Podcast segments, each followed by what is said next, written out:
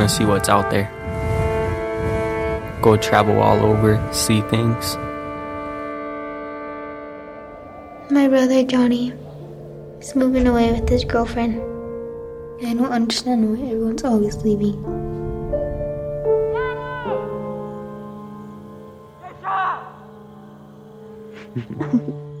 Did you hear about Dad? Yeah. If there was one thing that you could have said to him before he died, what would it, it had been? Probably would have made him stay here instead of heading out.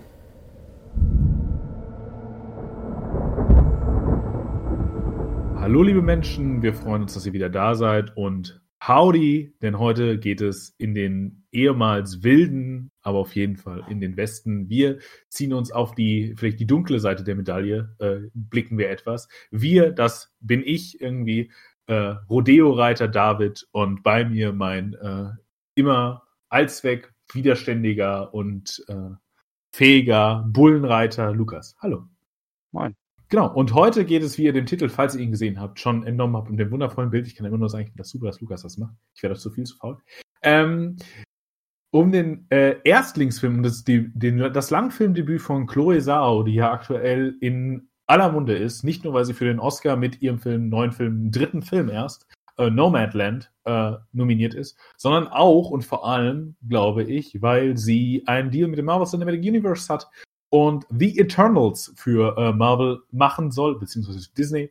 Und dieser, glaube ich, 22 ursprünglich in die Kinos kommen sollte. Mal gucken, was es dann wird. Äh, welches Jahr? Oder 21 vielleicht sogar schon? Ich weiß es gar nicht mehr. Hm, Auf jeden Fall in nicht allzu nah, äh, nicht allzu ferner Zukunft.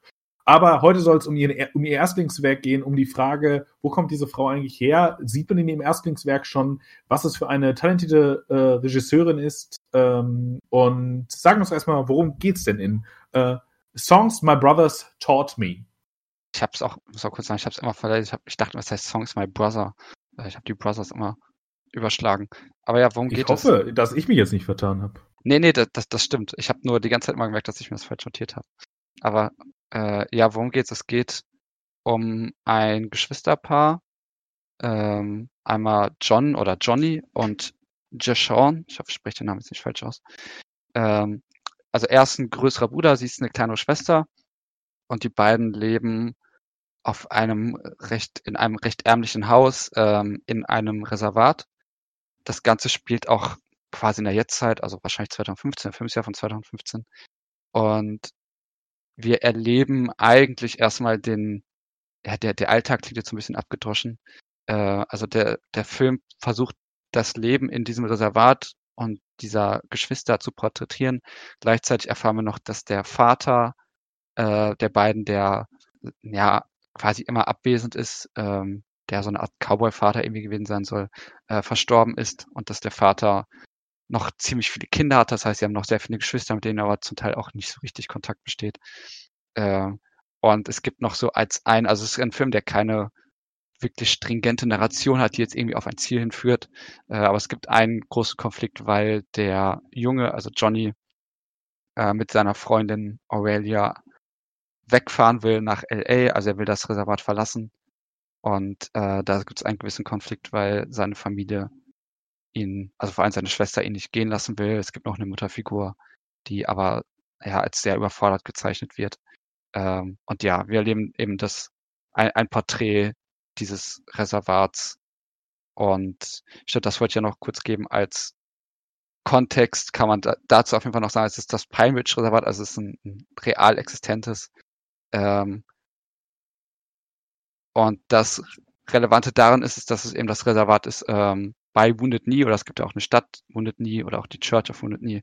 Und Wounded Knee, das ist eben der Ort, an dem der letzte große bewaffnete Konflikt zwischen den amerikanischen Natives, ich glaube Lakota, Sioux, India, Indianer oder Indigene müsste man es aussprechen, äh, und der amerikanischen Armee äh, und es dort zu einem Massaker kam und das eigentlich so als ein Endpunkt des, der Grenzerschließung des Westens gilt und des Konflikts mit den indigenen Völkern äh, und danach eben die, das groß losging mit den Bildung der Reservate und wir haben hier eben dieses Reservat, äh, in dem in einer vielleicht Art Parallelgesellschaft, Grenzgesellschaft diese Menschen wohnen.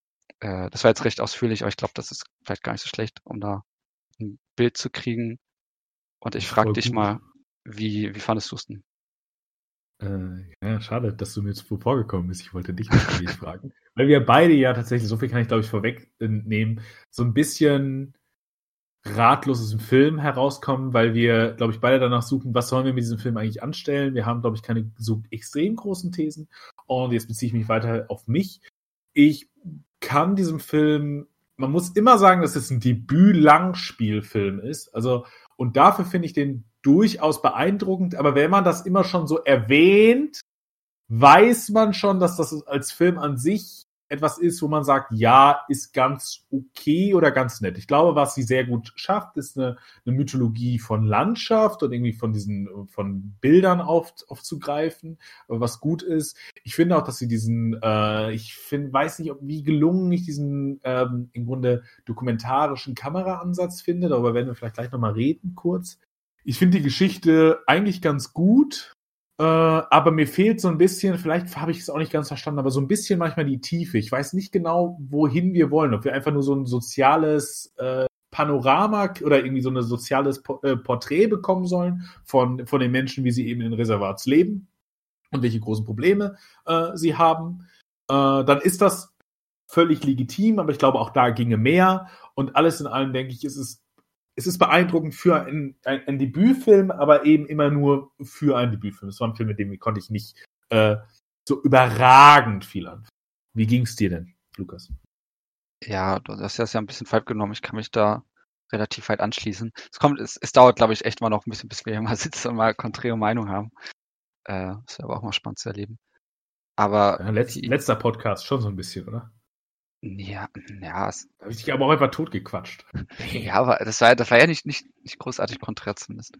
Aber ja, ich war auch so ein bisschen ratlos. Also ich denke mal, und das fand ich auch durchaus beeindruckend, eine, eine ästhetische Ebene. Es sind sehr schöne Bilder und du hast ja auch die Landschaften schon angesprochen, äh, die man ja klassischerweise dann aus einem Western oder so kennt. Und ich habe auch schon das Gefühl, dass der Film hier also das einerseits natürlich sehr gekonnt kann und andererseits aber auch einen etwas anderen Blick auf die Landschaften wirft. Das ist jetzt auch vielleicht so ein bisschen schwierig äh, zu fassen, wie genau, aber ähm, also auch schon einen etwas entrückteren Blick auf jeden Fall, äh, das aber da auf jeden Fall eine, eine Schönheit drin findet.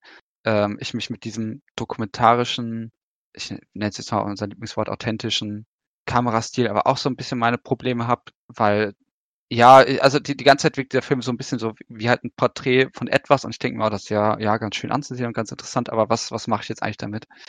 Äh, und die Frage blieb so ein bisschen bis zum Ende bestehen und da gibt's halt so ein paar Themen, die aufgerissen werden, wenn es jetzt so um Fragen der Tradition geht, um Alkohol, um religiöse Aspekte.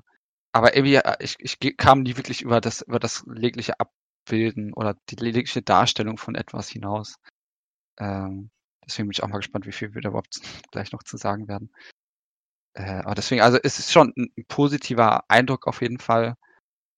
Aber ich würde auch sagen, dass sie sich danach, also mit Zubeida, der danach folgt, auf jeden Fall schon gesteigert hat. Äh, und dass man, dass es so ein Film ist, wo man dann wahrscheinlich gesagt hat damals, da ist Potenzial drin. Äh, und man darf gespannt sein auf die weiteren Filme, die dann folgen. Ja, du hast The Rider im Gegensatz zu mir gesehen. Ich, für mich ist das der erste Chloe Zhao-Film, muss ich sagen. Und es ist interessant, dass sie danach direkt wieder zwei Filme, die ich in Unkenntnis beider Filme, nur einer ungefähren Idee, was in ihnen passiert, beide als Western bezeichnen würde, gemacht haben. Also dass Chloe Zhao sich eigentlich als Regisseurin irgendwie zumindest am Western erstmal abarbeitet. das ist ein sehr klassisches Kinogenre. Also es ist ja vielleicht das paradigmatische Filmgenre des amerikanischen Films. Und das ist erstmal, glaube ich, irgendwie interessant. Also es ist vielleicht auch mehr aus einer Autortheorie oder Auteurtheorie ähm, spannend, als für, für uns jetzt für den konkreten wir, äh, für konkreten, kon konkreten Film, den wir besprechen. So, ging viel durch meinen Kopf durcheinander. Aber äh, das vielleicht als Fußnote. Mhm. Ja, ich, also wenn wir jetzt so ein bisschen ja, let's jump reingehen will. Ich, und vielleicht starte ich auch mal sogar mit einer kleinen Frage, ist jetzt vielleicht schon ein bisschen ins Detail.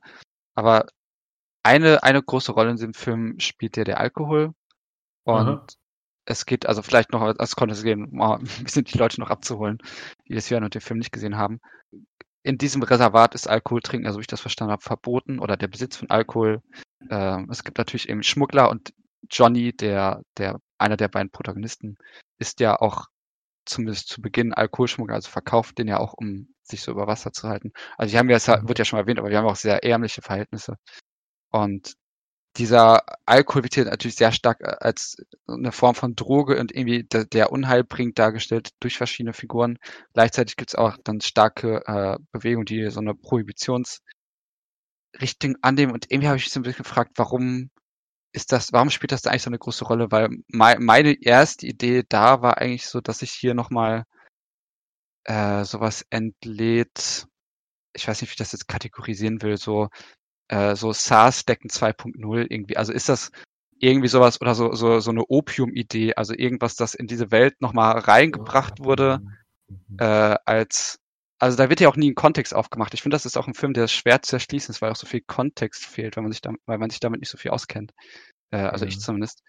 Weil ich immer das Gefühl hatte, dass dieser Alkohol irgendwie als Instrument der Unterdrückung klingt jetzt vielleicht ein bisschen hart. Ja, aber ich glaube, aber ich glaube das ist ganz entscheidend. Dass er ja. das vielleicht sein könnte, weil er immer wieder dokumentiert wird, wie all diese Menschen Probleme dadurch bekommen und wie das so, ein ganz starkes zentrales soziales äh, Spaltungsthema ist. Und das, da dachte ich mir irgendwie, ob das da drin steht. Aber ich habe mich so ein bisschen gefragt, okay, siehst du da noch irgendwas anderes drin? Warum, warum ist das so ein prominentes Thema? Dass der Alkohol, dass er den Alkohol von woanders anschleppt, dass er äh, mit anderen Alkoholschmuggern in mhm. Kontrast gerät, dass es diese Protestierenden gibt, die dagegen protestieren etc. Ich glaube, da muss man eine gewisse historische Dimension für einholen. Ich kenne mich auch echt wenig mit dem Thema aus, deswegen, falls ich jetzt ein bisschen daneben greife, sorry, aber die allgemeine Richtung stimmt, glaube ich.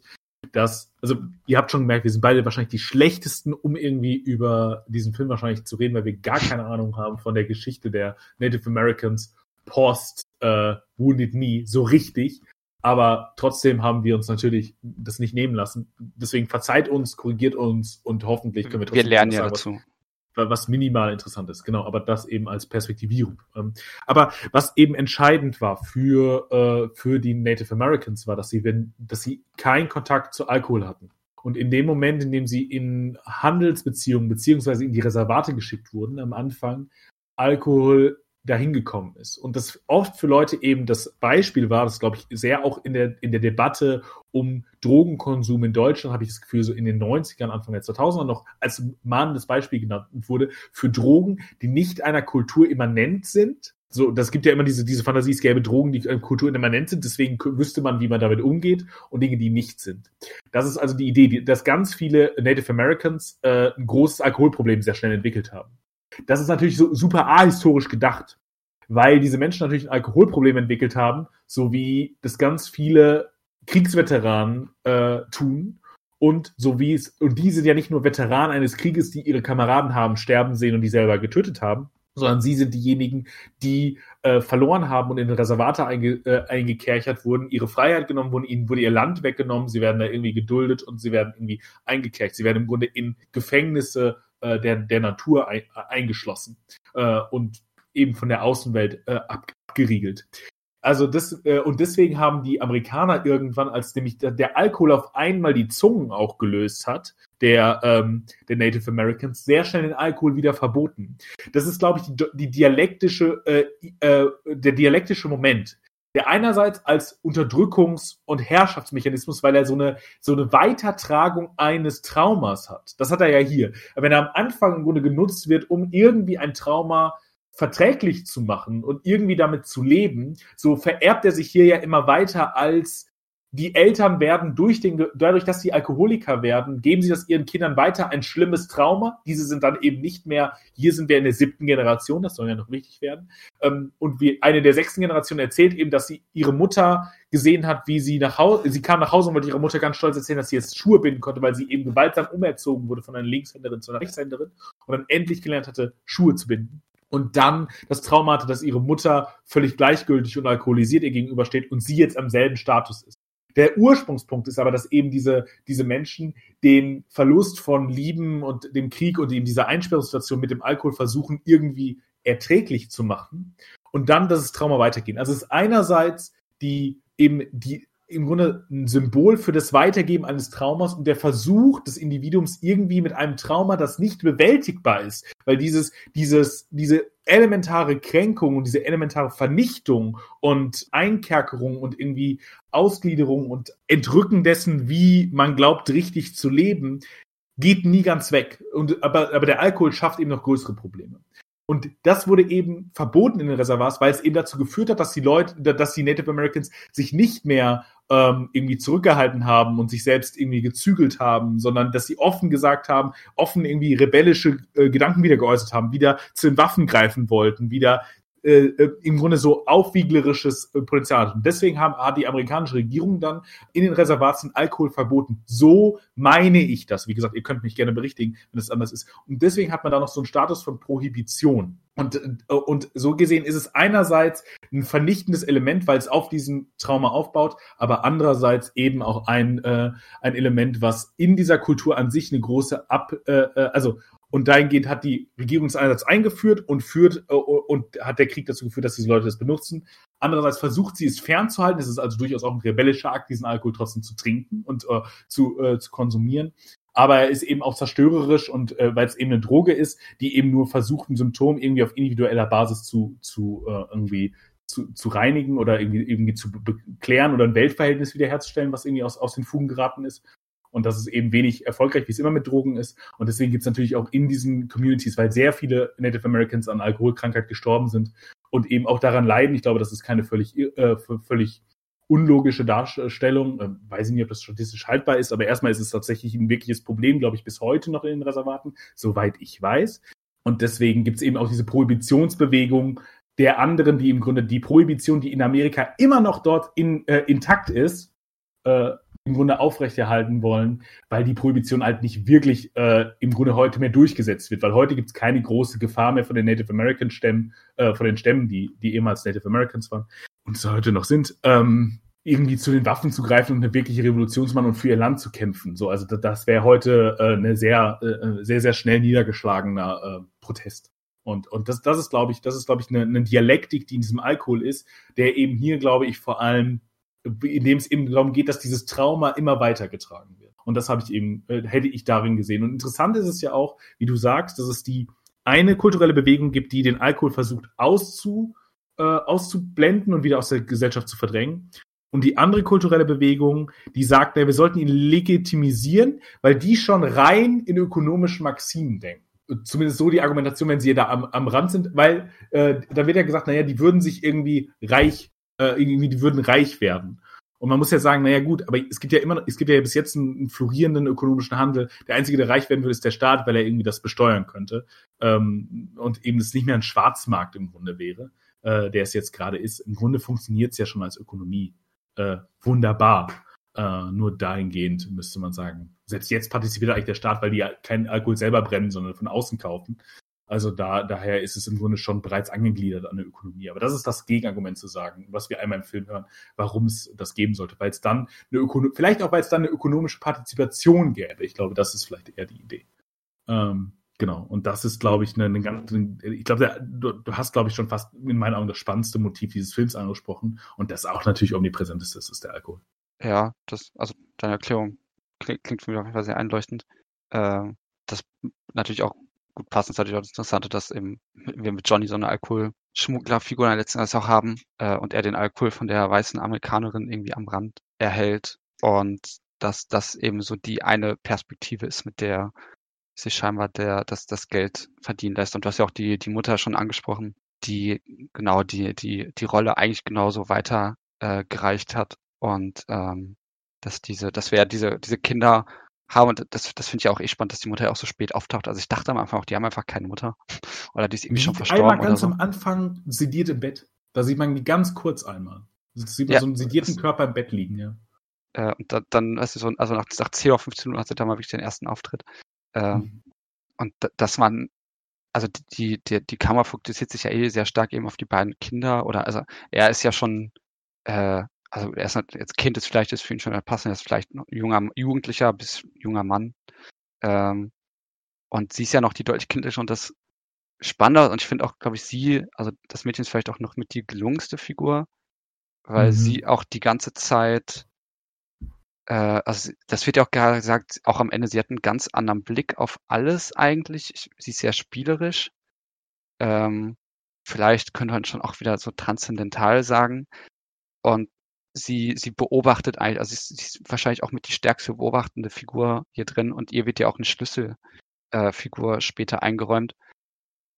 Und man sich auch so ein bisschen, also man habe ich mich die ganze Zeit gefragt, auch auf einer narrativen Ebene, was, was soll eigentlich mit ihr geschehen, so, und dann, ähm, ist das ja, glaube ich, auch eine der, der großen Fragen im Film, so ein bisschen, was ist eigentlich ihre Rolle und mit ihr natürlich eben die, die Rolle einer, einer nächsten Generation, die dort aufwächst.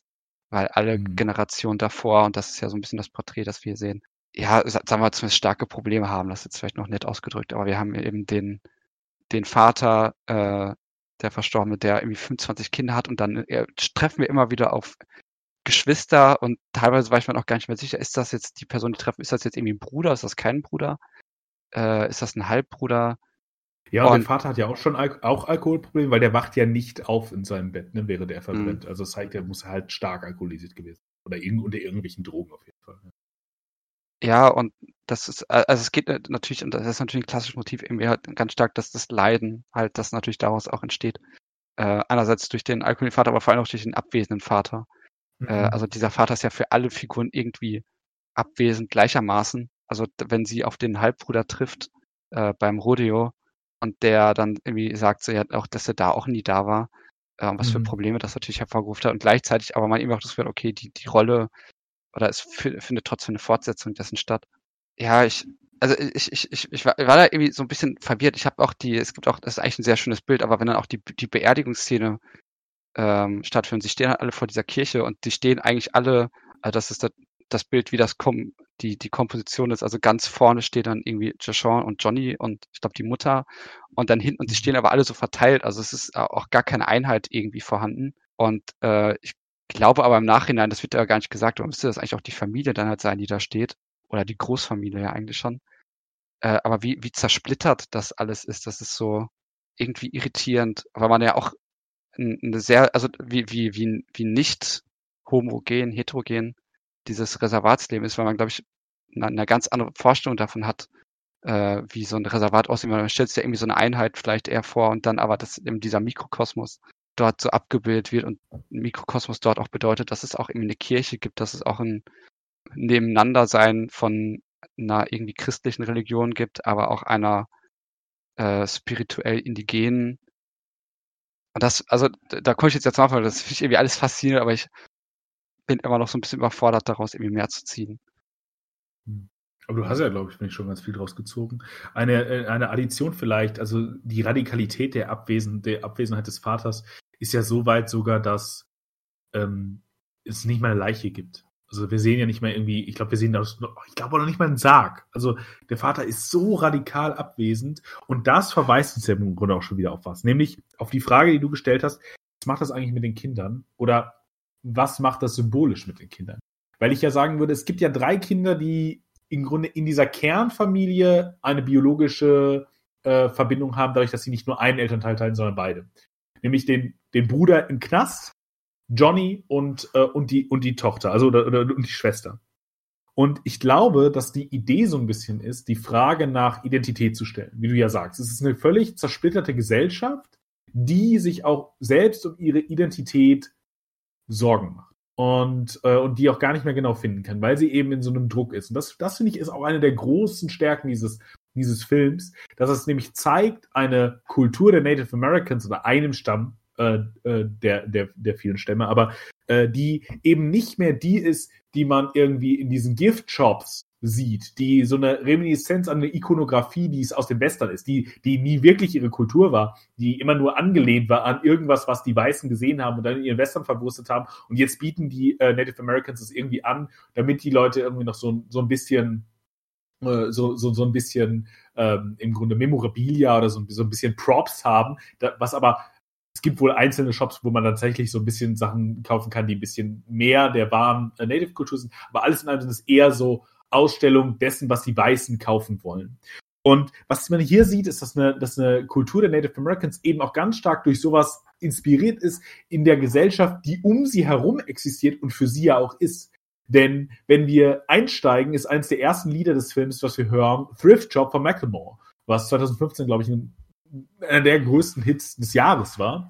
Und der immer, der, der auch noch mal weiteres Mal gespielt wird. Und wir sehen auch dass in der Figur des Travis, der irgendwie Tattoo-Artist ist, was jetzt noch nicht was ab, äh, Abstraktes ist von den Natives, was man aber durchaus nicht vergessen äh, darf, dass es heute in der weißen Mehrheitskultur durchaus angekommen ist, sich tätowieren zu lassen. Der ist aber Tattoo-Artist und gleichzeitig ist er ganz stark von Hip-Hop-Geschichte und Kultur beeinflusst. Und das ist eben eine Kultur der Native Americans, die nicht mehr äh, im Grunde in so einer essentialisierten Reihenform existiert, sondern indem es, indem es irgendwie noch kulturelle Referenzen gibt und irgendwie noch Räume für traditionelle Kleidung, wie wir am Ende sehen. Am Ende sehen wir so eine Feier. Aber die vor allem äh, eine Kultur ist, die sich in Hybriditätsprozesse äh, äh, bewegt und, und wiederfindet. Und ich glaube, das zeigt sich auch in diesen drei Kindern. Denn einerseits die Tochter, diejenige, die, wie du richtig sagst, die Trägerin des Blickes ist. Sie ist diejenige, die meist schweigt und guckt und irgendwie dieser ganzen Gesellschaft beiwohnt, aber ihr nicht wirklich zuspricht. Also sie ist im Grunde so eine, so eine Reflexion dieser, dieser Figur, die es ganz oft im Kino gibt, spätestens so ab 2000. Äh, sehen wir die auch immer mehr im amerikanischen Kino, nämlich im Grunde der, die Trägerin eines Blickes, einer Beobachtung, einer Reflexion des Kinos auf sich selbst. Aber sie ist auch Trägerin einer weiteren Sache, nämlich der Jacke des Vaters sie trägt eigentlich den einzigen Verweis, neben dem, dass er Kinder gezeugt hat, den wir überhaupt für die Existenz des Vaters haben und dass er irgendwie ein Auto an, den, an den Bill verloren hat. Also da, da gibt es auch nochmal den Punkt. Ähm, dazu kommen wir aber gleich noch. Also ist sie, äh, äh, ist sie diejenige, die einerseits das Bild trägt, aber sie ist auch diejenige, die am wenigsten korrumpiert ist von dem Trauma, dass die Amerikaner den Native Americans, also die, die, die weißen äh, Siedler den Native Americans zugefügt haben, äh, weil sie hat noch keine Berührung zum Alkohol, zur Alkoholwirtschaft oder zur Kriminalität in irgendeiner Form, außer als Beobachterin, dass sie dem beiwohnt irgendwie, dass, oder das irgendwie sieht, aber sie ist nicht Ausführende oder Partizipatorin oder sie ist nicht im Gefängnis wie ihr großer Bruder. Also ist sie, glaube ich, so eine essentialisierende Rettung einer, eines widerständigen Potenzials oder irgendwie eines, eines Potenzials von Identität der Native Americans, was Travis ja auch nochmal artikuliert, weil du ja schon sagtest, die Zahl sieben ist entscheidend. Warum ist sie für Travis entscheidend? Bibel, wichtigste Zahl sieben, aber eben auch, ähm, weil die siebte Generation irgendwie, sie sind die siebte Generation, also die Generation Johnny und seine Schwester, ähm, und, und der Bruder, und dem wird irgendwie auch in der Mythologie und in der äh, ja, sagen wir mal, Mythologie der Natives, wird denen eine besondere Rolle zu, äh, zu, äh, zugesprochen. Das ist also sie. Sie trägt also irgendwie so den Geist des, des Vaters, der ja scheinbar auch kein Native American war, sondern jemand von außen war, aber der dann durchaus noch für, für so einen, ist ja auch so ein bisschen versöhnlich, finde ich, mit, äh, also problematisiert die Probleme, die die Weißen reingebracht haben, aber ist auch so ein bisschen versöhnlich darin. Und das trägt sie weiter.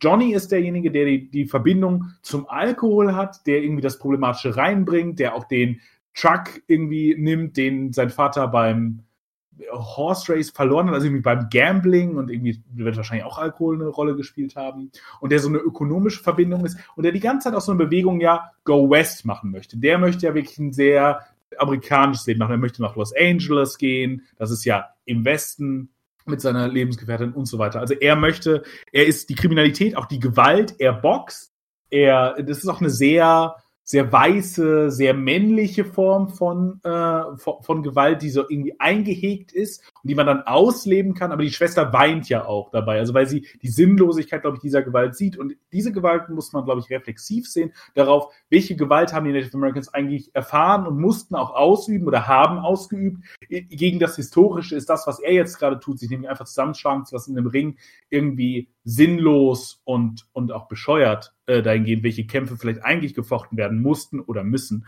und warum Menschen gelitten haben und leiden müssen, in Zukunft wahrscheinlich noch. Und dahingehend ist er eben dieser Teil. Und dann gibt es sogar noch den dritten Teil, nämlich der, äh, der ausgeschlossen ist, nämlich in einem anderen Einschließungsmilieu, nicht in dem, in dem Reservat, dem der Vater sich auch immer wieder anscheinend entzogen hat oder hingegangen ist und so weiter, sondern der Teil, der irgendwie festgeschrieben ist und, und zwar dadurch, dass er mit dem Gesetz äh, irgendwie Probleme hatte. Und das scheint ja dem Vater durchaus auch ab und zu mal passiert zu sein. Und daher ist es, glaube ich, so eine Dreispaltung, so eine kaleidoskopische Spaltung, die dazu führt, eine Diskursivierung zu schaffen, wie könnte es eigentlich ein Leben zwischen den Native Americans in diesen Reservaten und äh, den weißen Amerikanern oder der heutigen amerikanischen Gesellschaft ähm, geben. Und darauf gibt es dann eben die Antwort, äh, die, die, die, die der Film eben versucht zu finden, glaube ich. Ich weiß nicht, ob er wirklich eine gute findet. Ich kann gleich versuchen auszuführen, wohin er das meines Erachtens versucht zu bringen. Aber das ist, glaube ich, warum diese, warum diese Kinder so sind, wie sie sind und warum der Vater so abwesend ist, weil er dann eben als irgendwie Geist oder als Teil oder als Vererbung in den Kindern äh, weiter existieren kann, der eben so eine Brückenfigur ist zwischen einer, einer Kultur der Natives oder einer der Reservarkultur, sage ich jetzt einfach mal, und der äh, amerikanischen Kultur außerhalb. Ja, das klingt, klingt auf jeden Fall einleuchtend. Ich bin mir nur, ich bin mir nicht so ganz sicher, ob ich den, den, ob ich die, die, die Beschreibung des, des Bruders, ob ich da komplett mitgehen würde, aber da habe ich auch noch nicht, noch nicht genug Gedanken für. Du meinst auch gerade im Gefängnis? Nee, äh, also Johnny, auch was sein, ah, Johnny. Mhm. sein, auch was sein, sein Boxkampf so angeht. Also natürlich ist es irgendwas, was, was ins Nichts führt. Ähm, und ich, ich glaube, das war wahrscheinlich auch eigentlich einer seiner, eins seiner konstanten Probleme. Äh, es ist ja generell auch die Frage, wohin eigentlich. Ähm, es wird ja eine, schon eine Ausweglosigkeit porträtiert, zumindest bei den meisten Figuren, vielleicht bei Joshua nicht. Ähm, aber da bin ich mir jetzt aber noch ein bisschen zu unsicher, welche Richtung ich das drehen ja. wollen würde. Mir fällt aber noch kurz dazu ein, und das ist eigentlich auch eine ganz gute Ergänzung. Ähm, sind natürlich, ist natürlich auch die, die Frage nach den, nach den Überresten. Also wenn wir jetzt eben darüber äh, gesprochen haben, über Stimmt, ja. den Vater und du ja meinst, dass der äh, nicht mal ein Leichnam davon da ist. Sie geht ja auch zum Haus, äh, also zum abgebrannten Haus von ihm und durchsucht mhm. es ja nach, nach Überresten. Und irgendwie ist das, also was hier einerseits irgendwie eine gewisse Konstanz ist, einerseits, dass scheinbar Dinge verbrennen oder abbrennen, äh, also dass irgendwas dort ausgelöscht wird. Und dass aber gleichzeitig auch irgendwie immer die, die Suche in den Überresten, die aber hier, glaube ich, halt schon ganz stark als eine Sinnsuche dargestellt wird, ähm, eher dargestellt wird. Also, und ich jetzt suche vielleicht nicht in dem Sinne, dass jetzt Joshua wirklich was sucht, weil sie was finden will, äh, oder weil sie jetzt was verloren hat, oder vielleicht will sie was finden, aber jetzt nicht, dass sie irgendwas verloren hat. Aber dass sich in ihr und vielleicht aber auch projiziert auf sie eben ganz stark dieser, doch irgendwie dieser Gedanke einer, ja, eines Weiterführens irgendwie findet oder so. Also es gibt, gibt halt dieses eine Zitat, wir haben ja jetzt, du hast ja die sieben schon angesprochen. Ähm, ich habe ich jetzt auch nicht als Zitat rausgeschrieben, wo ich das ja meistens eigentlich mache, aber der, äh, da wird ja Crazy Horse zitiert und Crazy Horse war einer der Häuptlinge, ähm, der in, ich weiß nicht, ob, ich glaube Schlacht am Little Big Horn oder so, also der äh, gegen die Amerikaner oder die weißen Amerikaner äh, aufbegehrt hat und später dann auch gefallen ist und ähm, er wird von Travis dann zitiert und mit den Worten irgendwie das äh, nach, also dass er gesagt hat, dass das nach Wounded nie, äh, dass es nicht so sei, glaube ich, dass nach Wounded nie alles zu einem Ende komme, äh, sondern auch irgendwie dann eben der Neuanfang besteht in der siebten Generation und dann sagt er ja, dass diese Generation sie sei. Und dass dieser Film, glaube ich, irgendwie immer wieder versucht, in dem, was noch da ist, irgendwie etwas zu finden, das irgendwie als Basis genommen werden könnte. Das ist jetzt irgendwie so, so schwammig ausgedrückt. Aber sie ist die ganze ja. Zeit, also deswegen, deswegen beobachtet sie auch so viel und deswegen interagiert sie auch mit allen Sachen. Also wirklich so, so kindlich, kindlich, spielerisch. Ähm, oder sie dann durchsucht sie ja auch die, die Kleidung von, von Travis, als Travis dann wieder ins Gefängnis kommt und eignet sich das zum Teil irgendwie auch an. Und das ist irgendwie auch so das, das für mich halt irgendwie Spannendste, was aber wo ich mich dann aber auch so ein bisschen frage, da bin ich jetzt mal gespannt, was du dann noch dazu sagen wirst, wo, wohin das dann trotzdem eigentlich führt oder was steht dann eigentlich am Ende? Also ganz gut, ganz am Ende des Films steht dann ja wie äh, Staub, äh, also oder Staub oder Dreck oder wie auch immer in, in den in den Wind geblasen wird und das äh, ist, glaube ich, auch durchaus ein Bild, das dazu reinpasst, wenn wir vorher Asche sehen in, in, in oder Funken im, äh, in der Luft. Aber ja, so ein bisschen äh, irgendwie die Frage, so was bleibt eigentlich oder was ist noch geblieben und irgendwie äh, ja, ist es so ein, so, ein, so ein Durcheinander von allem Möglichen. Äh, aber ja, ich würde auf jeden Fall mal gerne hören, was, was deine Idee ist. Ja, nochmal einmal ganz kurz einen Sprung zurück. Äh, ich glaube, ich finde es auch so spannend, weil dieser Boxkampf ja ins Nichts führt, weil er ja das nutzen könnte, um sich zu verteidigen, aber in dem Moment, in dem er im Grunde dieses Boxkampf zu irgendwas Produktivem nutzen soll, nämlich es sind diese drei anderen Schmuggler angreifen, führt es jetzt gar nichts, die, die überwältigen ihn ja sofort. Also das ist ja, äh, es ist ja nicht mal Training für irgendwas, es ist völlig sinnlos, was er da tut. Äh, das, das, das konnotiert ja auch nochmal das, dass er da meint, ja, er würde seine Freundin dann schon in LA beschützen übrigens das auch. Also ich glaube, wenn man äh, Native American, äh, eine, eine, Frau, die Native American ist, ist, hat eine siebenmal so hohe Wahrscheinlichkeit, in Amerika vergewaltigt zu werden auf einer Straße wie eine weiße Frau. Ähm, nur mal so als Statistik, die habe ich mir irgendwo gelesen, die fand ich beeindruckend. Ähm, ähm, also, dass das auch eine reale Dimension ist, die, die, diese Angst, dass, dass irgendwie jemand beschützt werden muss. Ähm, genau. Und äh, deswegen führt diese äh, tatsächlich ins Nichts. Äh, du hast noch die äh, sie äh, beschrieben, die, die Schwester, als äh, im Grunde diejenige, die ein Zukunftspotenzial hat. Genau das würde ich nämlich auch sagen. Sie ist diejenige, die ein utopisches Potenzial hat einer Rückerinnerung, weil sie, wie gesagt, so einen essentialisierten Kern hat. Und in diesem letzten Voiceover sagt Johnny ja auch etwas über sie, nämlich dass, also er sagt dann ja, okay, es gibt irgendwas Schönes, weil er entscheidet sich ja dazu, da zu bleiben. Das ist, glaube ich, ganz entscheidend, dass er sich nicht für den amerikanischen Weg des Go West, also den Western, äh, entscheidet und der, der Ausgliederung und in Eingliederung irgendwie in ein ökonomisches System.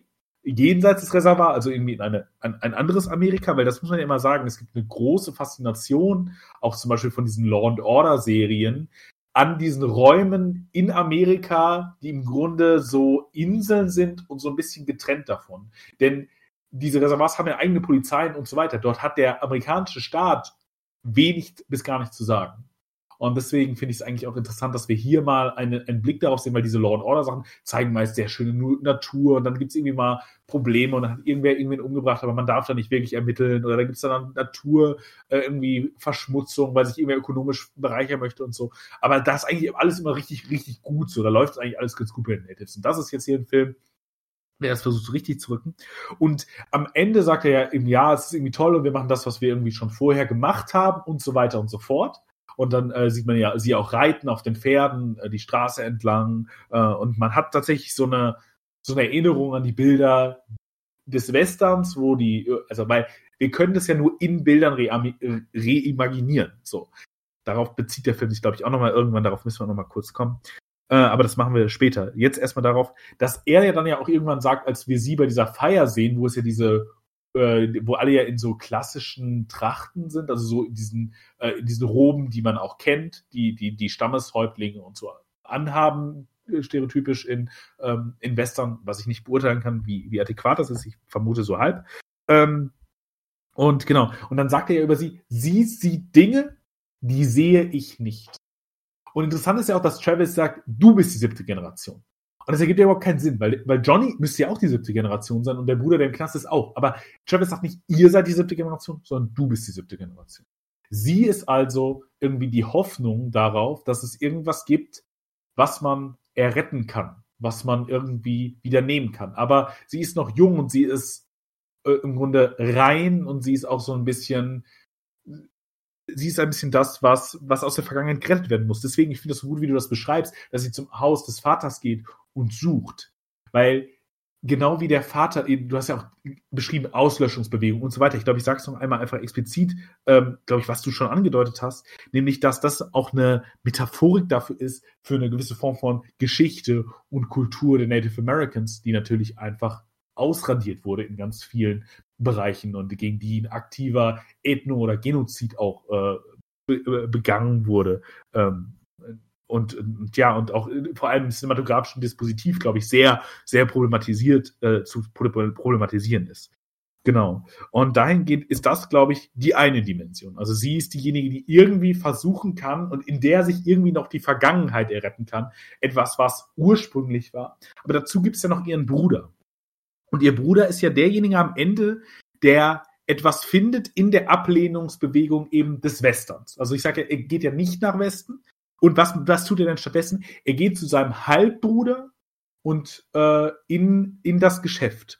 Und was damit interessant ist, ist, dass er ja wieder im Stamm, also weil das ist ja eine sehr, dieses, dieses Verhältnis in, ist ja ein anderes, als es erstmal in der protestantisch geprägten Gesellschaft irgendwie von Familie existieren würde im Grunde. Weil da ist es ja Mutter, Vater, Kind, okay, und dann am besten nie wieder trennen und maximal irgendwie so, weiß ich nicht, drei, vier Kinder und dann, dann ist auch gut. Sondern es sind irgendwie 25 Menschen, die alleine in der Kindgeneration sind, die alle miteinander irgendwie verbunden sind, sagen wir mal so. Jetzt über im Biologismus, aber der, der ja auch nur mehr oder minder irgendwie locker ist. Also Stämme konstituieren sich ja auch immer irgendwie über einen Biologismus und über eine soziale Struktur. Aber erstmal, diese soziale Struktur, wie du ja in der Be äh, Beerdigungsszene beschrieben hast, ist ja zerstört. Die sind ja zersplittert. Die haben ja nichts mehr, was sie bindet.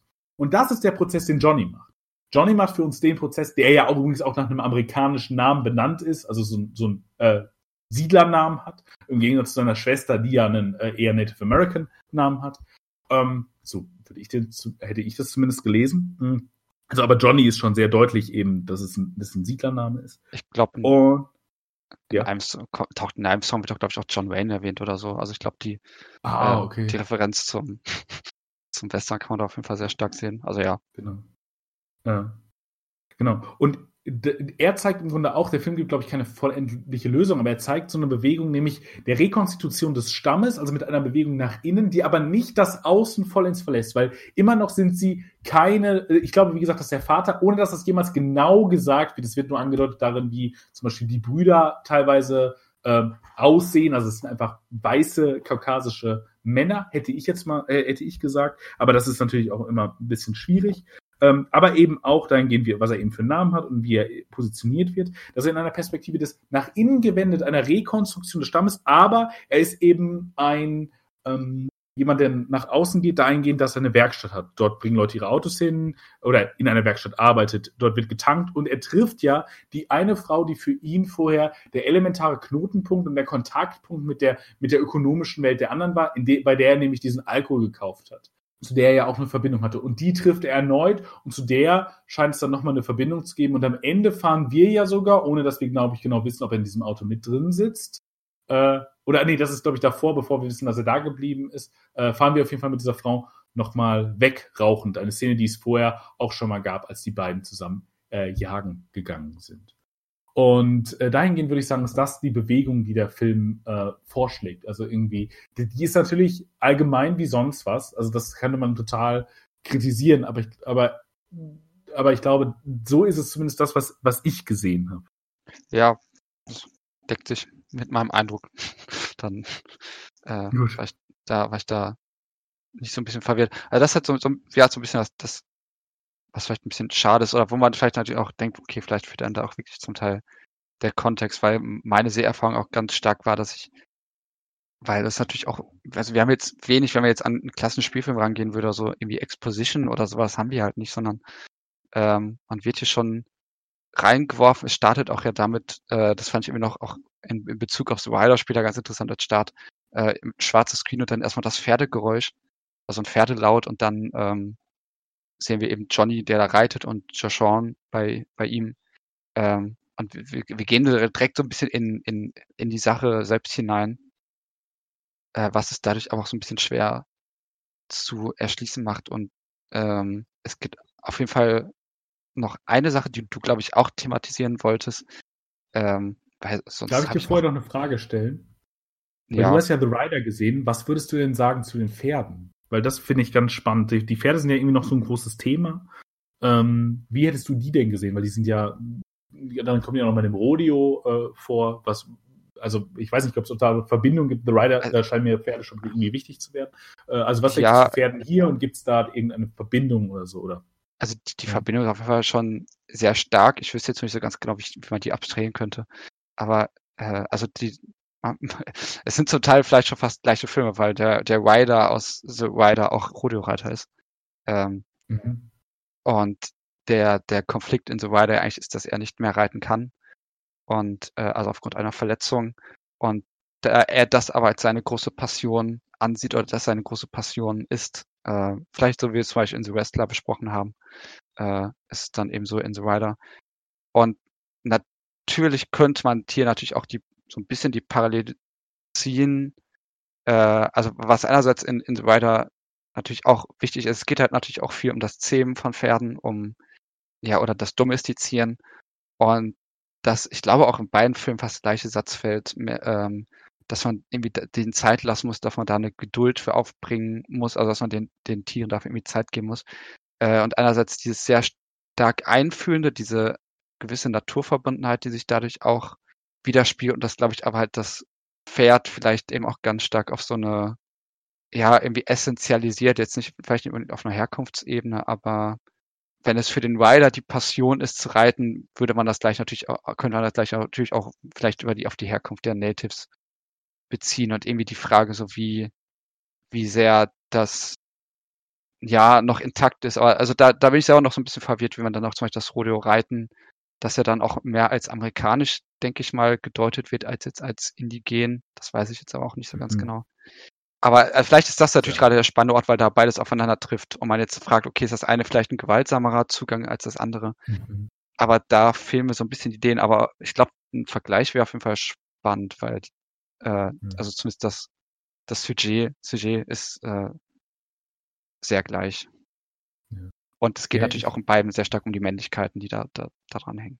Ja, weil ich in dem Film so spannend finde, weil das ja, also hast du ja schon gesagt, also diese Pferde stehen irgendwie für Zähmung und irgendwie auch für eine Natur und natürlich auch irgendwie für die Natives, weil es, das Rodeo ist eigentlich ein sehr schöner, äh, sehr, sehr schöner Blick dafür, dass es irgendwie eine eingefärchte Form von Kultur ist, in dem die weißen Männer oder in dem sich Männer vor allem äh, irgendwie der Illusion der äh, irgendwie der Auseinandersetzung mit der Natur äh, geben wollen. Und gleichzeitig, also dieses, dieses einge, eingehegte, dieses vermeintlich Natur, aber es ist irgendwie in Kultur eingehegt. Das ist einerseits eine Metapher fürs Reservat, ich glaube dann aber auch für sowas wie eine Baudrillardische Kulturtheorie im Gegensatz zur Natur, ähm, die dann auch später von Latour und Ähnlichen aufgegriffen wird, die ja total, äh, ich glaube, ich common ist jetzt.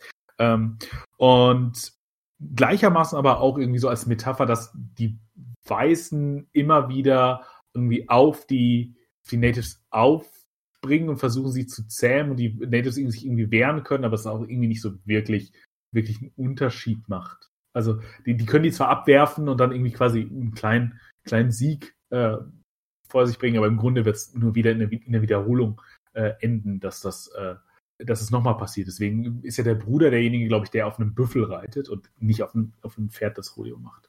Ähm, das, das fand ich einfach ein ganz schönes Bild, deswegen hatte ich, mhm. mich, hatte ich mich dafür interessiert, wie du das im Verhältnis zum Rider sehen wirst. Okay, damit, ähm, es, damit äh, hätte sich die Frage für mich erledigt. Ja, ja es, es, es gibt auch, das, das finde ich eigentlich auch, auch eine ganz, ganz schöne Szene im Film eigentlich. Äh, das passt auch gut dazu. Ähm, so diese Einhegung der Natur so ein bisschen auch in, in dieser Schulszene, wenn sie da alle sitzen.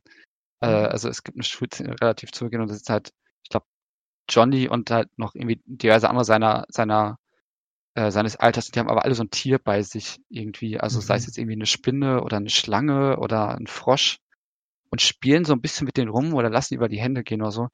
Äh, und es gibt da auch das Bild, das ist, glaube ich, auch so eine Szene, die ich wahrscheinlich irgendwie vergessen werde, eines Käfers, der über eine Schlange läuft. Das war irgendwie auch, mhm. äh, keine Ahnung, irgendwie hat so ein bisschen bei mir eingebrannt.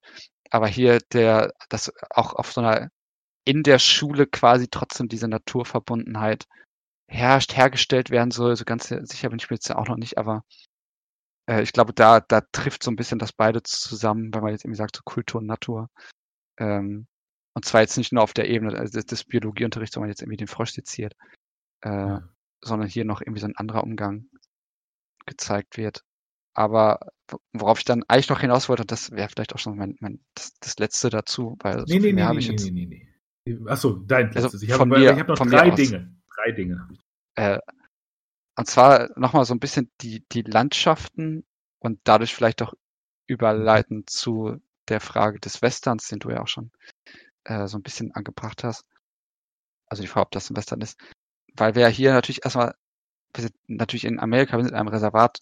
Äh, das heißt, wir haben eben Landschaften, die man normalerweise wahrscheinlich sonst auch im Western irgendwie sehen würde, bei denen ich aber das bisschen das Gefühl dass die auch immer ein bisschen poetisierter dargestellt werden und auch immer ein bisschen randständiger. Also das, das ist so, so schwer genau zu beschreiben, aber äh, mhm. ich würde sagen, wir sehen hier keine klassischen Western-Panoramen, sondern dass wir teilweise schon eher eher einen Blick haben, der jetzt nicht unbedingt die Größe betont, sondern vielleicht eher eine Eingeschlossenheit. Es gibt ja, es gibt ja eine Stelle, die auch immer wieder sehr stark ähm, so eine Felsformation äh, also die hintergründig ist und davor ist dann irgendwie Johnny und Joshon und da sind die relativ häufig im Film.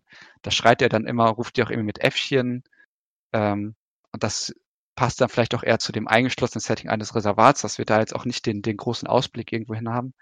Und dass wir gleichzeitig auch mit dem Blick vom Rand aus eher haben, also von einem, vielleicht nicht unbedingt vom zentralen Punkt und dass sich das so ein bisschen in die Ästhetik einschreibt. Und gleichzeitig aber auch sehr, sehr sonnendurchflutete Bilder. Es ist auch generell ein sehr farbstarker Film, also sehr saturiert. Äh, eigentlich auch ein, ziemlich blaulastig, also ein paar Stellen. Wenn es in die Schule geht, ist es ganz stark rutschstichig, ist mir aufgefallen, aber ah, eigentlich okay. sehr stark äh, blaulastig. Und dadurch natürlich aber auch schon so ein bisschen, also, also es sind sehr, sehr schöne, idyllisierte, oder weiß nicht, idealisiert, aber schon so leicht romantische Naturbilder, auch wenn dann durch die Kornfelder irgendwie gelaufen wird oder so. Äh, und die Kamera dann auch so ein bisschen, ich glaube, das Dramen des Pferdes fast imitiert.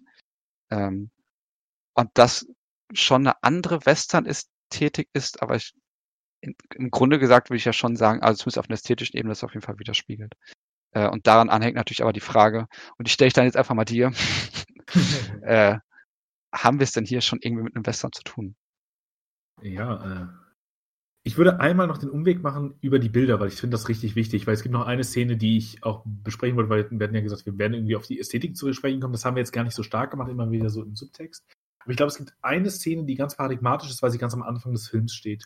Wir haben ja hier eine dokumentarische Kamera, die sich also sehr stark irgendwie auch über ihr Wackeln, über ihre Nähe zu den Figuren und so weiter definiert. Also diesen, diesen Stil des dokumentarischen, dokumentarischer hat unendlich viele Stile, aber das ist ein spezifischer Stil, der sich durchgesetzt hat, den wir eben als solchen erkennen.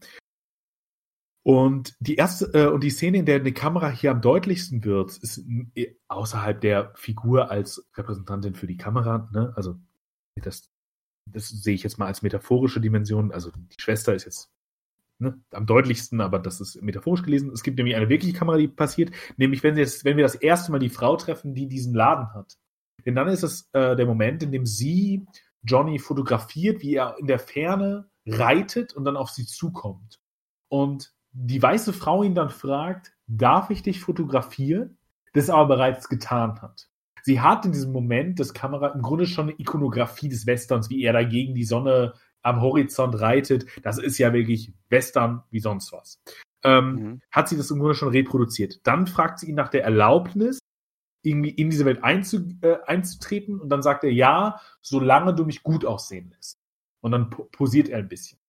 Das verweist natürlich auf die Konstruktion dessen, das äh, für das äh, für, für das cinematografische oder das äh, irgendwie das Kameradispositiv immer bereits Inszenierung geschaffen werden muss.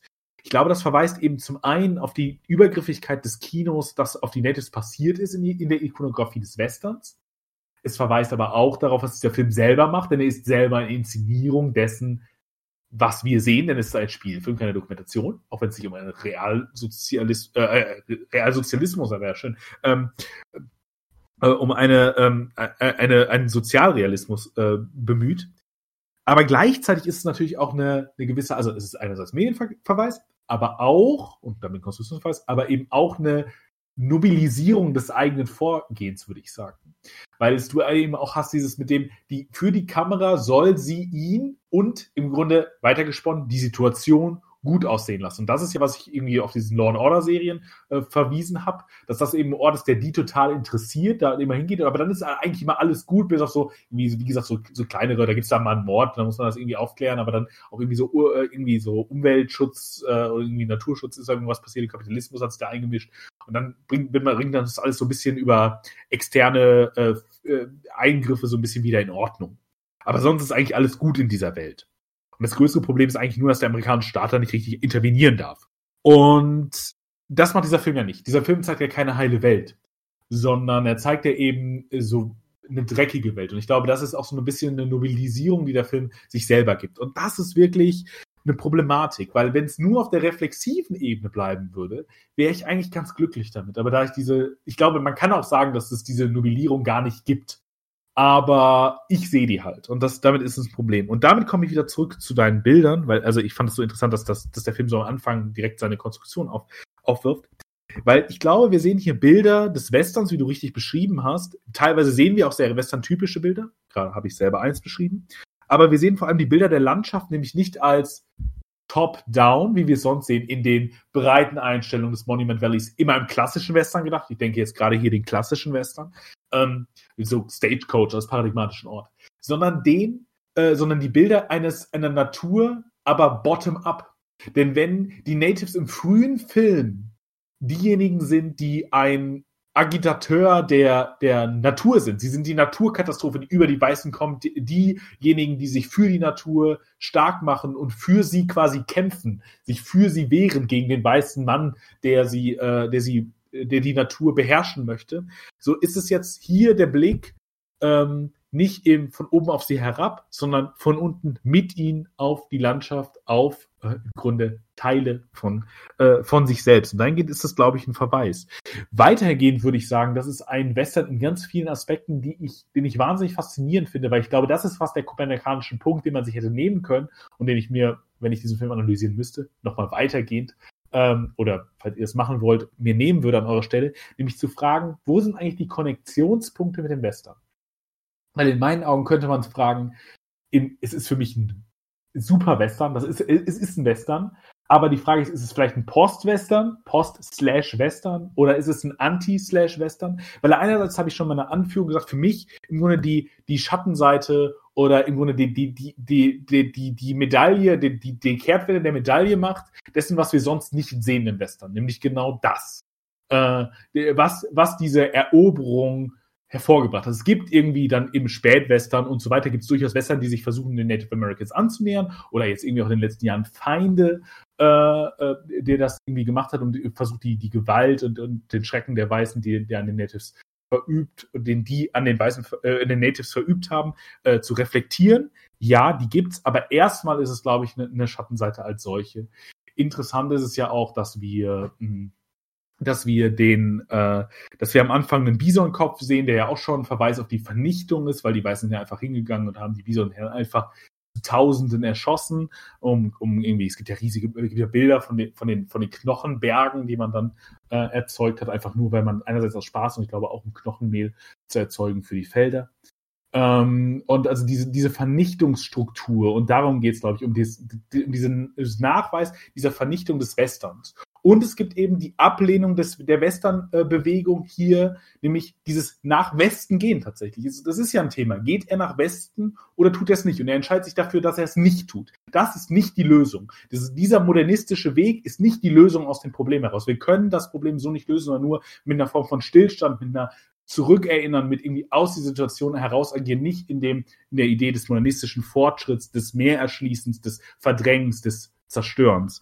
Und dazu kommt noch, dass wir eine interessante eine Wendung haben, dahingehend, dass wir eine weitere Dimension des Westerns hier haben, nämlich das ne Nachfolgegenre, was dem Western äh, passiert, worauf du mich hingewiesen hast, mit der Prohibition, nämlich das Gangster-Genre. Das Gangster-Genre ist das offensicht, der offensichtlichste Erbe des Westerns, wenn es irgendwie weggeht, äh, äh, also vererbt ganz viele Tropen dem Gangster-Genre, dass sich dann ja auch zum Beispiel Martin Scorsese äh, wendet sich dann irgendwie in seinem äh, in seiner Serie Broadwalk Empire äh, der der Prohibition zu und äh, auch die Prohibition ist ja natürlich ein großer Schauplatz für ganz viele Gangsterfilme. Also sehen haben wir hier irgendwie die die nächste Vererbung des äh, des Westerns haben wir im Gangster, in dem dass sie hier eben äh, Schmugglerkonflikte und so weiter äh, ausgehandelt äh, werden. Also es gibt durchaus viele Aspekte, in denen dieser Film sich auf den Western bezieht, ihn aber ablehnt, ihn ins Nichts laufen lässt. Die Schmugglersache wird einfach endet darin, dass äh, sein, äh, seine Ressourcen verbrannt werden und er etwas anderes macht, weil auch das nicht die, nicht die Lösung sein kann. Dieser, dieser Weg, den irgendwie Amerika und das oder das Kino auch genommen hat, kann ähm, irgendwie nicht die Lösung sein. Und dahingehend würde ich sagen, es ist ein Western, ja, aber in dem Sinne des Anti-Slash-Western. Der Slash hier eben nicht als Trennstrich, sondern als Trennung wie gleichermaßen Verbindung. Es ist Anti, es wendet sich gegen den Western, aber aus dem Western heraus ist es ganz anders, aber doch irgendwie ein Western. Das wäre meine Antwort auf diese Frage. Und ich weiß nicht, warum ich so komisch betone und rede. Ich versuche es nochmal zu machen. das wäre meine Antwort auf die Frage. Möchtest du noch eine Antwort formulieren? Ist es denn für dich, dass du hast mir ja ein bisschen die Frage geklaut, ähm, nee, ist es denn für dich ein Western oder, oder was, was machst du damit? Oder sagst du, es ist vielleicht gar kein Western? Ich glaube, man kann auch die Position beziehen, es ist kein Western, aber also ich würde es halt nicht tun. Ich fand da deine Emotionen eigentlich recht einleuchtend. Also meine eigenen Gedanken waren gar nicht so unähnlich. Also vor allem von der ästhetischen Ebene her gedacht, das hatten wir schon ausgeführt, äh, habe ich ihn da verortet gesehen und auch mhm. In der, der, der Figurenkonstellation, also durch Johnny eben den, das hast du ja auch äh, gut beschrieben, mit seiner, mit seiner Reise nach, nach dem Westen und auch generell eben dem Porträt eines, eines randständigen Amerikas und auch dem, dem Aspekt der Geschichtsraum. Also es sind sehr viele Themen, die, die wir im Western klassischerweise äh, auftauchen, auftauchen sehen. Deswegen habe ich da auf jeden Fall keine, äh, jetzt kein Problem, das da zu, zu ordnen, auch wenn ich da jetzt zum Teil auch nicht, nicht auch jetzt nicht der, der Überexperte bin. Also auch wenn sich jetzt mit Western schon äh, auseinandergesetzt hat.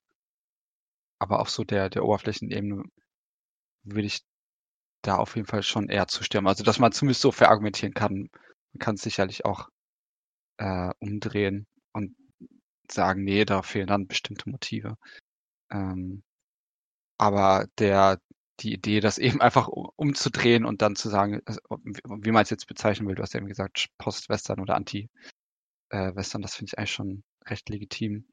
Und ja, ich überlege, also da ich jetzt, ich weiß, du, hast ja noch Punkte, da ich jetzt, ich gucke jetzt gerade, ob ich noch irgendwas habe, hab noch eine aber Frage du kannst gerne sagen. Mehr, mehr, mehr habe ich nicht. Ich habe noch die eine Frage. Ähm, wir haben ganz galant uns bis jetzt darum gedrückt, diesen Titel auszudeuten. Songs My ja. Brothers Taught Me. Und das habe ich mich am Ende des Films tatsächlich dann gefragt, wo ich dachte, hm, warum dieser Titel oder warum Songs? Und ich habe dazu eine ganz, ganz clumsy Antwort. Äh, aber erstmal möchte ich dich das natürlich fragen. Ja, das ist eine gute Frage. Das habe ich mich auch äh, beim Gucken und am Ende des Films gefragt. Also es sind ja, es spielen ja mehrere Lieder, also mehrere Songs während des Films. Äh, unter anderem schon Fifth Shop, ich glaube, hast du ja schon erwähnt, ich glaube auch sogar mehrmals kommt er hervor. Und ähm, einerseits war meine Vorstellung dessen irgendwie, dass es ein Film, also dass es sich vor allem auf äh, Deshaun bezieht, weil, also natürlich könnte es sich auch genauso auf, auf Johnny beziehen, aber irgendwie äh, dachte ich irgendwie, dass da, dass da genuin ihre Perspektive eingenommen werden soll. Mhm. Und dass diese Songs die, obwohl wir natürlich, also wir, es, es, es gibt ja im, das ist so ein bisschen das Ironische, es gibt ja im Film, zumindest soweit ich weiß, jetzt keine, keine Szene, wo jetzt äh, irgendeiner der Brüder etwas vorsingt, aber dass ich es irgendwie auch als Teil ihrer Identitätssuche aufgefasst habe und dass sie eben dadurch, dass es hier so viele Brüder oder Gesch Geschwister allgemein, aber wir sehen ja, glaube ich, eigentlich auch fast immer nur Brüder, ähm, mhm. dass das eben ich weiß nicht, ob man es Weisheiten nennen will oder so, dass das etwas ist, was an sie weitergegeben wird, weil sie ja von allen möglichen Stellen ähm, etwas aufsammelt, etwas sucht. Und dass diese Songs und vielleicht Songs im Speziellen nochmal, weil das natürlich eine andere Art der Erfahrung ist. Da haben wir, glaube ich, bei, bei Habimus Parma oder sowas, glaube ich, noch drüber gesprochen, wo ja meinte, irgendwie, dass der Zugang der Musik natürlich ein anderer ist und vielleicht nicht unbedingt der intellektuelle Zugang. Ähm, und dass sie ja eben dadurch, dass sie anders sieht und vielleicht auch anders hört, äh, dass das irgendwie eine andere Erfahrungsebene ist und dass ihre Sinnsuche eben, also da, dass sich dadurch was vielleicht auf einer traditionellen Ebene an sie vermittelt und dadurch, dass sie aber so viele Brüder hat, äh, natürlich das auch etwas ganz weit gefächertes ist und sie natürlich in all diesen äh, Dialogen mit all diesen Figuren irgendwie etwas mitnimmt. Aber gleichzeitig fra frage ich mich natürlich auch, okay, was genau will man jetzt daraus ziehen, dass der jetzt Shop spielt? Ähm, ja. ja, aber das wäre so meine etwas oberflächliche Antwort. Ich weiß nicht, was ja, du also denkst. Viel tiefer geht's bei mir auch nicht. Ähm, ich würde auf einen Punkt bei dir quasi nochmal aufsatteln und es einfach expliziter machen und sagen, ich glaube, Songs, weil du, ich glaube, es ist genau richtig. Es geht ja um ihre Perspektive und darum, was sie eben als die Hoffnungsträgerin, auch wie der Film sie uns eben konstruiert, dass diejenige, die irgendwie so ein utopisches Zentrum sein könnte an der Zukunft, ähm, erzählt bekommen kann. Und ich glaube, es geht auch darum, dass man im in Liedern eine Geschichte erzählen kann, die hier eben auch ganz stark um Leid, Schmerz, weil die, die Männer singen dann ja auch zusammen, äh, und so weiter. Es, äh, es, wird ja auch immer wieder an Lagerfeuern und so zusammen gesungen. Es ist auch etwas, was also Gemeinschaft herstellt, aber was eben auch vielleicht ermöglicht, jenseits einer Historiografie oder einer Historie, einer Geschichtsschreibung oder wie auch immer, ähm, eine Geschichte zu erzählen oder etwas zu erzählen, was eben mehr hat als irgendwie quasi historische Fakten, sondern eben etwas darüber hinaus. Das ist, glaube ich, die eine Dimension. Also so ein gegen die Geschichte, sondern da ist irgendwie mehr. Und ähm, ich glaube, Thrift Shop auch unter anderem einerseits, um eben zu zeigen, wie verbunden die dieser einer irgendwie, dass sie nicht eine getrennte Kultur, eine getrennte irgendwie Sphäre des Kulturellen sind, aber auch, weil Thrift Shop ja die Frage ist nach Wiederaufwertung dessen, was andere liegen gelassen, nicht mehr brauchen oder sonst was. Weil sie ist ja die Erneuerin, diejenige, die auch zum Vater geht, wie du sagst, und sucht. Ähm, und dahingehend ist Thrift Shop für sie ja auch ein Lied, was sie irgendwie glücklich macht und, äh, und, erhält, und irgendwie ihre, ihre Stimmung aufhält. Und das ist, glaube ich, diese Idee von, Rekonstruktion, wieder, Wiederwertigkeit Dingen zuzusprechen und so weiter. Und das, darum geht es ja auch irgendwie in diesem Song, auch als durchaus teilweise in dem Song würde ich sagen, als teils ironisch äh, gebrochener und übertriebener Akt. Aber, äh, aber dahingehend ist es, glaube ich, auch nochmal so eine Verdopplung ihrer Position dessen, was sie zur Historie und zu, zu dem, was man, was, was der Film irgendwie auf diese, die Hoffnung, die er auf diese Generation projiziert das, das war auch meine Erklärung. So ganz glücklich bin ich damit nicht. Ich glaube, das ist noch längst nicht das Ende. Aber anscheinend äh, ist es äh, ist es unser Ende für äh, diesen Film. Außer du hast jetzt natürlich noch was. Ich glaube, das war so ziemlich alles. Dann bleibt mir nichts anderes übrig, als zu sagen, ähm, es hat mir großen Spaß gemacht, mit dir über diesen Film zu reden. Und Lukas, was hast du denn noch so in letzter Zeit gesehen, von dem du uns abraten möchtest, zu dem du uns raten möchtest? Ähm, ja, schieß los will eigentlich nur zwei Dokus erwähnen und die eine hast du ja schon kurz erwähnt beim letzten Mal. Ich habe die Betraki-Doku auch äh, gesehen und da will ich auch einfach nochmal eine kleine Empfehlung für geben. Also den Kunstfälscher Wolfgang Beltracchi und dessen Frau, der in, ich glaube, einem der größten Kunstfälschungsskandale überhaupt, ähm, ich glaube, über 300 Bilder, also ist rausgekommen. Von dem er heute weiß. Genau, also es könnten auch mehr sein. Äh, 300 Bilder gefälscht hat, also äh, im Stile dieser Künstler gemalt hat und die als die äh, als Bilder dieser Künstler ausgegeben hat, teilweise als welche, die verschollen golden oder äh, teilweise auch selber, also die dann irgendwie von denen man wusste, dass die existieren, aber die in keinem Verzeichnis aufgenommen sind und mit welchen Mitteln und Methoden er das gemacht hat. Äh, und einerseits wird er im Kunstmarkt sehr klug eigentlich betrachtet, also gut zugänglich, aber äh, es ist durchaus faszinierend. Aber man hat auch das Gefühl, dass so eine Figur wie Beltracchi eigentlich immer kommen musste, so. Äh, das mhm. ist relativ faszinierend. Äh, und andererseits ist es auch einfach sehr unterhaltsam. Also ich habe das Gefühl, die Doku an sich könnte noch ein bisschen mehr eigentlich aus der Geschichte machen, weil die Geschichte eigentlich so absurd ja. und so faszinierend ist. Äh, also man guckt schon auf jeden Fall mehr wegen der, wegen der, der eigenen Geschichte und weil Beltracchi auch einfach so eine so eine Person ist, mit der man auch erst. Das ist wirklich unglaublich. Es ist, es ist wirklich ein Typ. Ähm, also wenn man, wie gesagt, wenn man sagen würde, was für ein Typ, dann kann man das bei ihm mal sagen. Also ein ganz, ganz gesundes Selbstbewusstsein. Ähm, ohne aber irgendwie verloren zu kommen. Und ein, so ein ganz verquerer äh, Lebensweg. Und das ist schon irgendwie faszinierend. Ich, also ich hätte ihm das Palazzo gegönnt. Und äh, auch diese ganzen Rückblicken, Rückblenden mit ihm, äh, also die, die ganzen alten Aufnahmen, weil eben auch, es ist eben fast schon so ein 68er oder so scheinbar gewesen. Also ja, äh, und die würde ich auf jeden Fall empfehlen wollen. Und welche ich nicht so unbedingt empfehlen würde, auch wenn sie halt ein großes Thema ist, ist die Britney Spears Doku, ähm, die, ich glaube, bei Amazon läuft, also Framing Britney Spears, die einerseits erzählen will, also so ein bisschen ihren Werdegang, ihre Biografie und andererseits aber, und das ist auch der große Anlass, die Free Britney-Bewegung darstellen will. Und da wusste ich auch gar nicht so viel drüber. Also es ist aber wohl irgendwie so, dass äh, Britney Spears ab einem gewissen Zeitpunkt, glaube ich, sich in einer Psychiatrie befunden hat und da äh, es irgendwie Proteste gab, weil es im Rahmen dessen auch darum ging, dass sie unter der Vormundschaft ihres Vaters steht. Ähm, und es dann eben darum geht, dass sie damit aber eigentlich große Probleme hat und da aber nicht rauskommt und sich da eben so eine Bewegung in der Öffentlichkeit gebildet hat, um sie um dagegen zu protestieren. Und der Film nimmt sich eben diese Doku als Anlass, um einmal auf ihr Leben zu gucken und dann halt eben, um auf dieses Vormundschaftssystem, nenne ich es jetzt mal im Generellen. Und das Problem ist aber irgendwie, dass die Doku, glaube ich, eigentlich viel zu kurz ist und irgendwie nicht so richtig weiß, wo sie eigentlich hin will, weil irgendwie die Hälfte der Zeit geht es dann um ihre Biografie, dann geht es irgendwie um diese, diesen Vormundschaftsskandal und gleichzeitig wird sie aber auch so hochstilisiert als so eine gewisse Ikone und das finde ich immer so ein bisschen eigenartig, ähm, weil dann natürlich immer ganz viele sagen, ja, was Britney ihnen alles zu verdanken hat und was sie ihnen gegeben hat. Ähm, was für ein identifikatorisches Potenzial sie da hat, was ich aber irgendwie nicht so hundertprozentig sehe. Also ich habe nie so richtig verstanden, warum gehen diese ganzen Menschen jetzt eigentlich auf die Straße, um sie so, also warum spielt das überhaupt so eine große Rolle? Äh, weil man natürlich auch weiß, wenn irgendeiner von diesen Menschen in, diese, in dieser Rolle wäre, wird er keine Doku drüber drehen.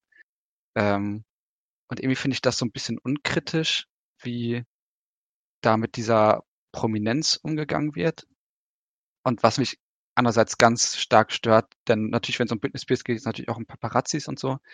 Und dass diese Doku sich da so stark drüber erhebt, aber ich würde sagen, sie es eigentlich nicht sonderlich besser macht. Also ich würde sagen, äh, die Sensation. damals auch als auch damals bei der Amy-Doku, das dachte ich auch, dass es funktioniert. Also die, die, die Sensationsgier, die den Paparazzis unterstellt wird, würde ich sagen, äh, wird auf anderer Ebene hier einfach wieder ausgelebt. So. Und zwar natürlich irgendwie ins moralisch Gute gewendet. Aber wie es, also es gibt vor allem dann eine Sache, weil, also am Ende wird auch ganz, wird's auch ganz stark spekulativ und da weiß man auch nicht so viel und da bleibt es dann auch so an der Oberfläche. Ähm, und dann wird sich halt wirklich darauf bezogen, das muss ich jetzt einfach kurz sagen, dass äh, so Instagramerinnen, äh, also die ihr, ihr Instagram verfolgen und Podcast darüber machen und die deuten dann in, aus diesen Instagram-Bildern irgendwie so Hidden Messages und machen gefühlt zu jedem Insta-Beitrag von Britney halt irgendeine Podcast-Folge und die ja. werden dann als, als Quelle herangezogen, auch null hinterfragt. Und ich denke, das, also wo ist denn der Unterschied zu den Paparazzis? Also ich, den, äh, das, das wird dann auch null irgendwie thematisiert oder so. Das ist keinerlei Selbstreflexion. Also einmal wird das kurz erwähnt, dass gesagt wird, ja, man kann in den Bildern ja theoretisch auch alles sehen. Ähm, aber dass, dass da irgendwie das Gleiche stattfindet, wird irgendwie null thematisiert. Das hat mich auch echt gestört, so. Deswegen, also man kann sie sich schon mal angucken. Das ist halt recht entertaining, so. Die ist auch echt kurz. Aber also vielleicht auch, um halt so das Phänomen mitzukriegen, weil ja so viele drüber sprechen. Aber irgendwie habe ich da schon so mein, meine Bauchschmerzen mit. Also ähm, ich weiß nicht, ob die Vormundschaft Britney von Britney Spears irgendwie irgendwas ändert für viele Menschen. Ähm, und selbst wenn, weiß ich nicht, ob das so der, der Weg ist, wie man da drauf gucken sollte. Aber ja, das, das war jetzt ziemlich viele Worte dazu. Ähm, klar, kann man überlegen, ob man sich das angucken will. Was hast du denn noch gesehen? Ich habe auch eine Doku gesehen. Ich möchte auch zwei Filme kurz vorstellen. Beide finde ich sehenswert. Bei dem einen wird es wahrscheinlich schwierig, den jemals wieder so richtig einfach zugänglich zu haben, weil er leider auch aus der Movie-Bibliothek jetzt verschwunden ist. Hm.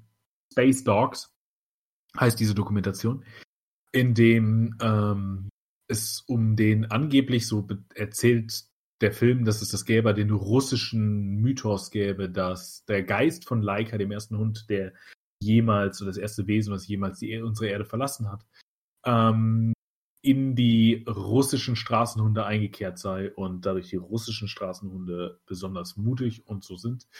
Und wir verfolgen über die meiste Zeit mit einer Kamera, die nah am Boden ist, ähm, die ganze Zeit Straßenhunde in Moskau und wir bekommen äh, die Kommunikation und das äh, Leben dieser Hunde mit. Äh, es gibt eine Szene, wo zwei Hunde, sage ich jetzt einfach mal direkt für Leute, die das ganz schlimm finden, äh, zwei Hunde eine Katze jagen und das auch machen und die auch bekommen und die dann auch töten.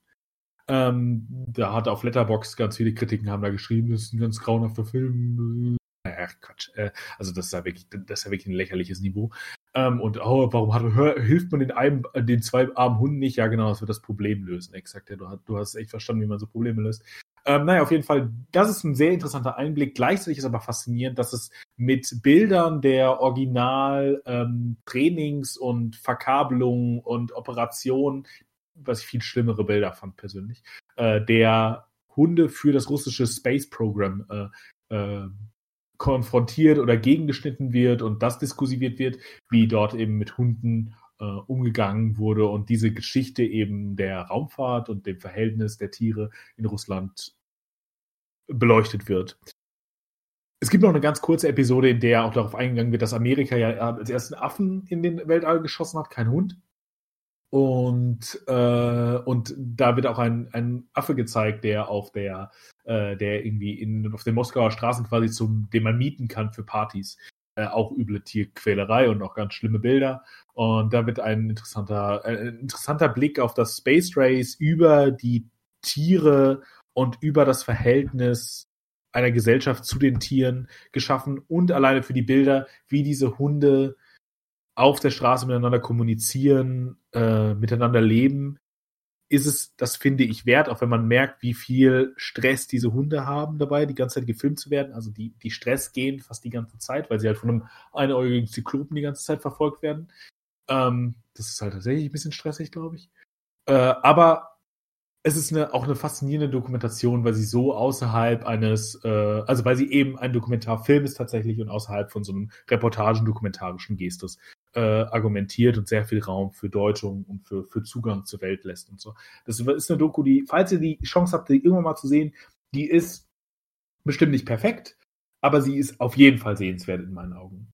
Und dann möchte ich vorstellen, das ist diesmal keine Dokumentation, wir sind jetzt nicht im großen Dokumentarsegment, ich möchte einen Animationsfilm vorstellen von einem Animationsstudio, was ja seit letztem Jahr gefühlt in aller Munde ist. Ähm, ich möchte The Secret of Cals vorstellen. Ähm, ich weiß gar nicht, wie das Studio heißt, aber dieses Studio ist ja auch quasi mit jedem ihrer Animationsfilme, glaube gefühlt für einen Oscar nominiert.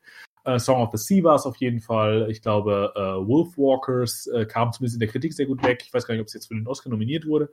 Ähm, und ich glaube, danach hatten sie noch einen gemacht nach Geheimnis von Kells, weil ich glaube, das ist ihr zweites, äh, zweiter gewesen. Ähm, dieser Film ist wahnsinnig sehenswert. The Secret of Kells solltet ihr euch angucken, wenn euch Fragen von, wenn ihr, wenn ihr, also dieser Film sollte für jeden Menschen eine Pflichtlektüre sein, die sich fragt, warum Geisteswissenschaft, warum Kultur, warum Kulturwissenschaft. Ähm, dieser Film bringt eine akademisch, einen akademischen Diskurs über die über das Verhältnis von Gesellschaft ähm, im Kapitalismus vor allem, äh, glaube ich, sehr gut auf den Punkt über die Frage von, was kann eigentlich Ingenieurwissenschaft oder was kann diese Form des Denkens machen. Es ist ein wahnsinnig faszinierender Film, dass diese Fragen von, wie Gesellschaft eigentlich in Zukunft und was hat da mit einer akademischen Debatte zu tun, in einem Animationsfilm verhandelt werden, der an sich auch toll animiert ist, äh, bestimmt ist der Film nicht perfekt. Äh, die Frage von Gender finde ich mehr als, finde ich durchaus problematisier, zu problematisieren. Auch die Frage von Race ist zu problematisieren. Beides hat der Film aber und beides versucht der Film, glaube ich, nach seinem besten Wissen und Gewissen zu lösen. Ähm, diesen Film möchte ich bitte euch allen empfehlen. Bitte guckt diesen Film. Ich finde ihn wirklich, wirklich beeindruckend. Es ist einer der besten Filme, die ich in letzter Zeit gesehen habe. The Secret of Kells von 2009, glaube ich, original. 2009. Ja, bitte, bitte, bitte, bitte unbedingt gucken. Ja, setze ich mir auf die Watchlist auf jeden Fall. Und Space Talks auch, das klang auch ganz schlecht. Ja, das war cool. Dann ja. sind wir am Ende angekommen. Dann reiten wir in den Sonnenuntergang, wie die äh, Lone Cowboys, die wir sind, wir müssen in unterschiedliche Richtungen äh, reiten, weil sonst sind wir nicht mehr Lone. Mhm. Denn, aber in beide Richtungen geht ja die Sonne nicht unter. Das ist so ein bisschen das Problem, Lukas. Deswegen werden wir uns wahrscheinlich äh, zur nächsten Folge wiedersehen. Darauf freue ich mich schon sehr. Äh, und bis dahin ähm, denkt immer dran, auch in, mein, äh, in meinem Herzen ist, äh, ist eine Westernstraße gefüllt mit Liebe nur für euch. Keine Ahnung, I, I don't know, äh, wie, wie, man das jetzt retten kann. Äh, das ist ein bisschen Lebkuchen. Ja. ah, ja. Also, ja. genau. Ähm, ihr seid auf, ihr habt immer einen Platz in meiner Westernbar äh, mit guter Musik, viel, viel Schnaps oder einem Kaltgetränk eurer Wahl und ähm, genießt die Zeit, distanziert euch noch hoffentlich nicht mehr so lange äh, physisch voneinander, nicht sozial. Macht's gut. Tschüss. Ciao.